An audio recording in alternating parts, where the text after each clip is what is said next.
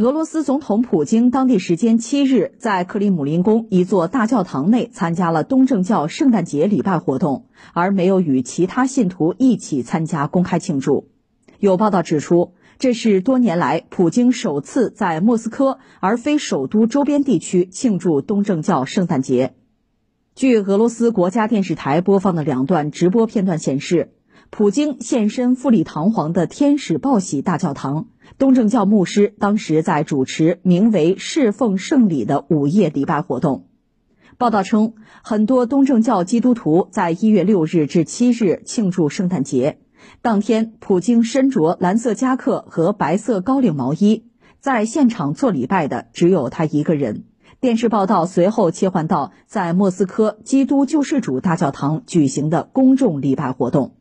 普京呢爆出来，这是这独自参加克里姆林宫的就东正教的宗教活动啊，呃，多年以来很罕见。这个事儿可以看作是昨天那个新闻的延续吧。昨天我们讲，普京不是发出呼吁吗？俄乌战争打十多个月了，咱停一下活，停三十六小时。为什么呢？理由就是东正教的圣诞节，因为俄罗斯也好，俄罗斯一亿多人口呢，呃，大多是信呃东正教，乌克兰有相当数量的东正教的教徒，所以从这个角度考虑呢，停下来。停下来，当然说乌克兰不买账，就说普京你这虚伪啊，你这是缓兵之计，你肯定有什么军事行动，你这憋着更大的进攻呢。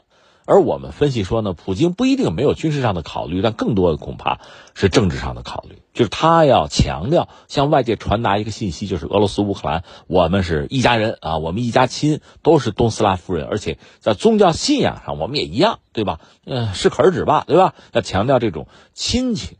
当然，这个对方买不买账放在一边。那普京现在也啊爆出来参加这个宗教活动，那就印证了我们的话，就说他对宗教、对东正教目前还是很看重的。那我们一样一样分析哈，先解释一下这个东正教，这就说到基督教。基督教其实后来是分裂了，呃，那次主要的分裂就是天主教和东正教。那么为什么分裂呢？这个原因就很复杂，我们在这也不不做具体的探讨。你要解释的话。那可以写一本很厚的书了。呃，总之，呃，是呃基督教分裂。另一方面呢，就是还有一个背景是，原来基督教呢，他就说到梵蒂冈了，教皇所在地嘛，那神圣哈。但是呢，后来你看东罗马帝国，他把君士坦丁堡作为新罗马，那这儿的这个教会，就等于说是有一个超然的地位，这是得到东罗马帝国的保证的，也有这样一些因素在，所以最终呢，我们说这个基督教分裂。大约就是西方和东方吧，西方主要就是天主教，东方那边呢就是东正教。这就说到，其实，在历史上，你看西方很有意思啊，一度呢就是教权和王权呢是斗争的。王权嘛，你看这个国家王国有国王啊，有他的王室，还有贵族哈，有他一套统治体系。那么宗教呢，它也有它一整套统治体系，也有利益，双方是争斗，就谁听谁的。一度呢，呃，教权那神权是居上，那么王权呢是臣服。一度是这样，但是一系列斗争嘛，到最后翻个，哈，就是说，呃，王权可能起更重要的作用，而宗教呢是在精神领域了。呃，你看今天我们一讲说宗教呢，宗教有自己的精神世界，对吧？有什么教皇啊，有信众啊，这都没得说哈。但是只是在精神世界，而世俗世界，你说国际政治斗争，你说宗教发不发挥作用？当然发挥作用，但这个作用显然不如现实世界的国家政权，什么国家机器啊，嗯，这就是我们看到的这个格局，这个变化，这个演进是很缓慢的。那刚才我们讲到这个基督教曾经分裂过。那天主教不论，东正教这边呢，一度就是东罗马帝国呗，就是君士坦丁堡那儿啊，或者说拜占庭帝国。我们讲过，这是一个千年帝国，它曾经版图很大，也曾经这个昌盛一时吧。后来逐渐的衰落，到最后虽然说千年的寿命吧，但是到最后呢，实际上这个国家说是国家哈，东罗马帝国哈。就是君士坦丁堡，那是首都，加上附近一点郊县，就这么大地盘。而且在一四五三年呢，被奥斯曼土耳其征服。就是哎，有一部电影，土耳其人拍的吧，就叫《一四五三点征服》，就是攻克君士坦丁堡，改名叫做伊斯坦布尔。当时的情况是什么呢？本来就是东正教和东罗马帝国联系的很紧密，那么现在这个帝国完了。那么，呃，东正教它的下场就很悲惨，呃，那奥斯曼土耳其他当然推的是伊斯兰教了，而且把君士坦丁堡改名叫伊斯坦布尔嘛，那里边很多著名的东正教的教堂改成清真寺，当然，奥斯曼土耳其当年并没有赶尽杀绝，就是你真信这个，让你信可以，但是呢，有一些歧视性的政策，比如说你是东正教的教徒，好吧，啊，这个教堂我给你保留一些，那你得多交税。哎，你要是伊斯兰教徒呢，那你交税就税负就少一些。它是通过这种呃统治的这个设计吧，顶层制度设计吧，带有歧视性质。但是东正教得以保存下来，但是力量被大大的削弱，这是一方面。另一方面呢，就是拜占庭帝国它的末代公主叫索菲亚，索菲亚公主呢是嫁给了谁呢？呃，当时还没有沙俄，确切的说呢，应该叫莫斯科大公国。莫斯科大公国的大公叫伊凡三世，伊凡三世迎娶了索菲亚公主，顺便呢把东正教就定为那我们莫斯科大公国定为我们的国教，他当时有这么一个设计，这个设计当然说就政治上的考虑吧。那索菲亚来了之后，就把东正教很多东西就搬过来，甚至包括拜占庭帝国的那个，他等于说是，皇家嘛，那个徽记就是双头鹰都搬过来了。现在你看俄罗斯国徽不是双头鹰吗？你可以对比一下当年就是在君士坦丁堡，东罗马帝国那个啊，差不多，就等于搬过来了。所以呢，就从一凡三世开始吧，后来就是呃大公国就进化成沙皇俄国了嘛，就是他就认为我们是罗马的继承人，我们是真正的罗马，第三罗马。那么连带的东正教也就出现了一个就是很独特的局面，在全球范围内哈，一个是呢这个。东正教本身，它就是说这个首脑啊，就是管理架构吧，它等于说实际上是双黄蛋，一个是就是以莫斯科为核心，这有一个，因为它的背景就是沙皇俄国呀，这成了人家的国教了，国土广袤，人口众多，东正教在这儿就得到了新生，实力就很强。另一方面呢，呃，我们刚才讲君士坦丁堡那儿。被改名叫伊斯坦布尔，但是呢，呃，东正教势力并没有被奥斯曼土耳其彻底毁灭掉，它也留存下来了。那最后形成就是说，所谓叫希腊那儿也是一个重要的核心。那东正教最终在全球等于说是两个核心。那你要从宏观上讲，那么这个希腊正教吧，呃，它这个核心叫大牧首吧，那应该是面向全球的，对吧？呃，那信众得两亿多人，但实际上真正。就是影响力比较大的是莫斯科这儿，这个大牧首现在是基里尔啊，他这信众是一亿多人。那这里面还涉及到一个乌克兰的问题。乌克兰有些人信天主教，那就不用说了，信别的还有呢。就是说，作为信众信东正教的，那他就要和莫斯科这个牧首发生关系。如果两国关系好，就是俄罗斯和乌克兰关系好，那没得说，是吧？这就就一家人了。那么关系不好怎么办？那对乌克兰对乌克兰信众，这就是一个挺大的麻烦。而且从乌克兰方面，比如乌克兰这个情报总局，他们就指说你这个莫斯科的大牧首啊和普京关系密切，是吧？你这个东正教的教会，你这个和俄罗斯的情报机构有合作，联系很紧密，对吧？这对我们乌克兰就是精神领域的，也包括就是宗教文化领域的，这也是一种攻击啊，这也算是一种影响，甚至一种洗脑啊。他指的这个，所以对乌克兰的信众来讲，这也很麻烦，就是你得选择是不是就有些教区哈。就是和莫斯科方面没有直接联系的，这个就好办，是吧？如果有联系的，那不就成内奸了吗？这就很尴尬了，出现这样一个局面。所以实际上，按说当今时代、当今世界吧，宗教和世俗之间是有鸿沟的，就是你在精神世界该怎么着怎么着，那么现实世界国家之间的博弈该怎么着怎么着哈。井水不犯河水，按说是这样，可实际上其实做不到。这宗教本身还是很重要的一种。其实对这个世俗政权来说，我们说从这个角度讲，那还是一种重要的工具，一种选择。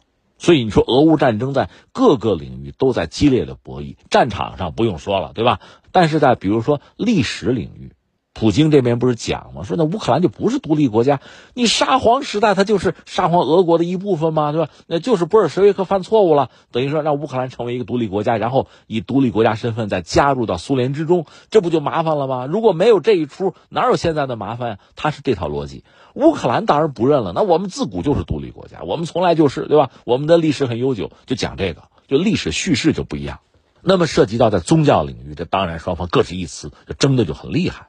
而且我们知道，在这次俄乌战争爆发之前，呃，就是俄罗斯吧，就他这个牧区的大牧首，就是基里尔，确实和普京关系就不错，就是合作关系，对吧？就是认同这个现政权。那这个对乌克兰，呃，对乌克兰的信众来讲，其实都都要做选择。这是我们说清楚这个事情啊。那第二，我们就讲普京呢参与这个宗教这个活动，其实让人一下子联想到当年就是普京刚刚执政，就叶利钦下台，叶利钦实际上他那个任期没有做满。说是身体不行了，什么酗酒什么的，身体不行了，掏空了，就提前就让了位置给普京，留下一句话啊，照管好俄罗斯啊，然后就走了。普京接手俄罗斯之后，其实和西方有一个蜜月期，这个我们也都知道，他至少三次提出俄罗斯能不能加入北约啊，对吧？这确实啊，都做到这一步了。后来到九幺幺，就是美国遭到所谓恐怖袭击之后，普京第一个马上去慰问，然后呢，让俄罗斯也好啊，周边。就是原来苏联那几个加盟共和国能不能把这个基地开放给美国反恐啊，帮他一把，就做到这一步，应该讲也是真心实意。呃，只不过说句难听话，这个热脸贴了冷屁股，换来的是那北约五次东扩。这说到底呢，这个国际政治啊，这个国家间的博弈算计，真的是赤裸裸的，不是说你对我好，我必然就对你好，这是这是咱们老百姓交朋友，那我还可以两肋插刀呢。问题是国家不行啊。所以，最终俄罗斯和西方翻脸那是后话。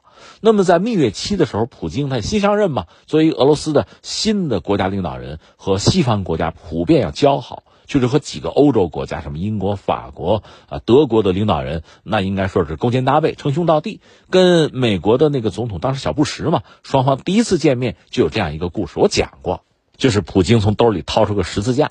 这个我们要讲，美国可不信东正教，但总的来说毕竟是基督教，是吧？这个从大的宏观的层面讲，那毕竟都是信耶稣，那没得说，是吧？信上帝的，所以呢，掏出个十字架，哎，你看见没有？这十字架我们家家传的，对吧？呃，在耶路撒冷开过光，有一次我们家着火了，烧成一片废墟，就剩下这个了啊！就是普京向小布什展示这个东西。有人分析，情报机构分析说。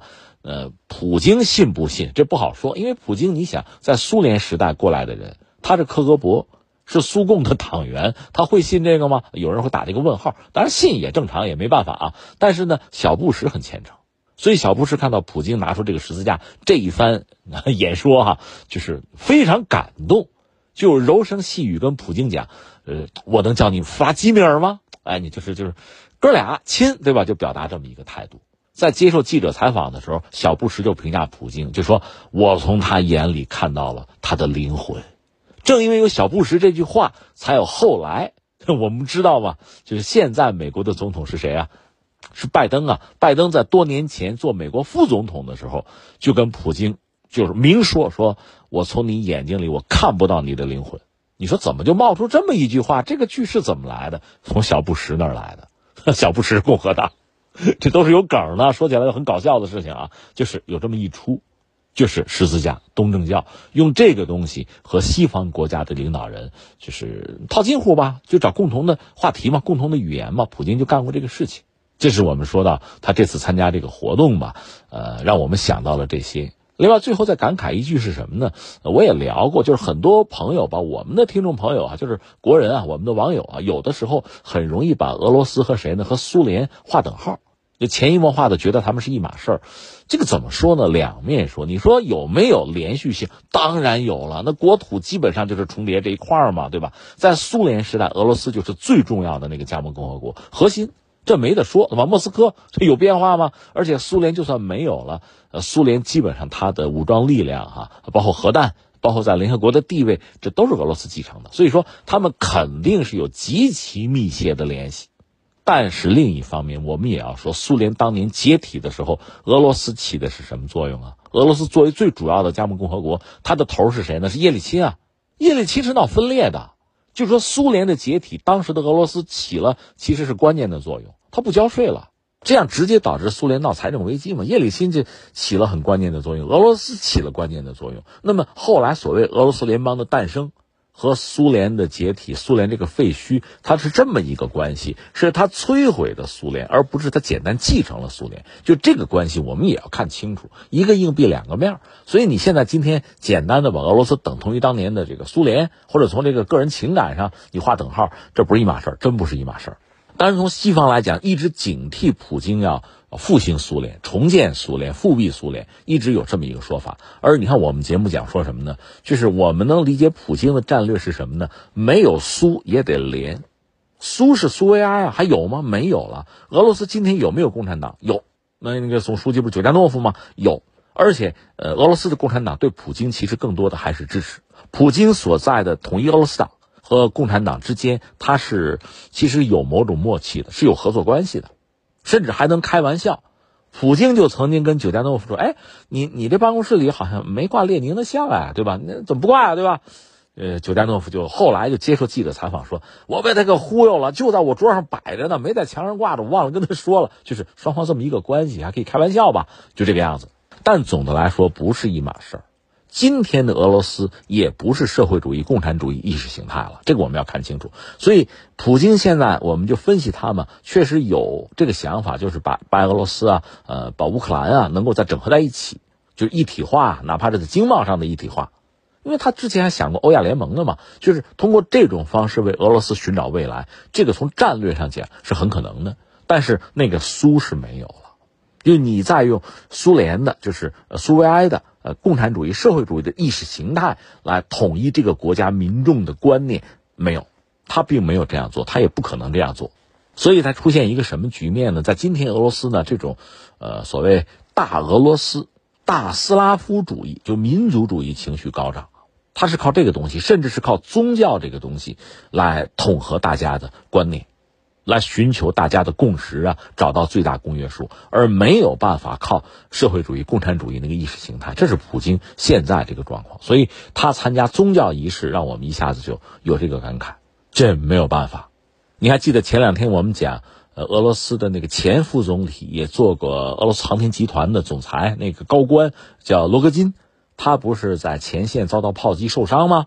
他去前线，他所在的那个小组叫什么呢？叫沙皇狼。狼就是狼狗那个狼啊，哈，凶猛的动物沙皇狼。你看，他要回到，或者说他这个意识形态里要重建的，或者说呃更呃推崇的是谁？沙皇是那个时代，而不是苏联。就这是我们看俄罗斯的现状，就看普京的这个心态哈，包括他的一系列行动，我觉得这可以看作是一个，就我们理解他、认识他的一个角度。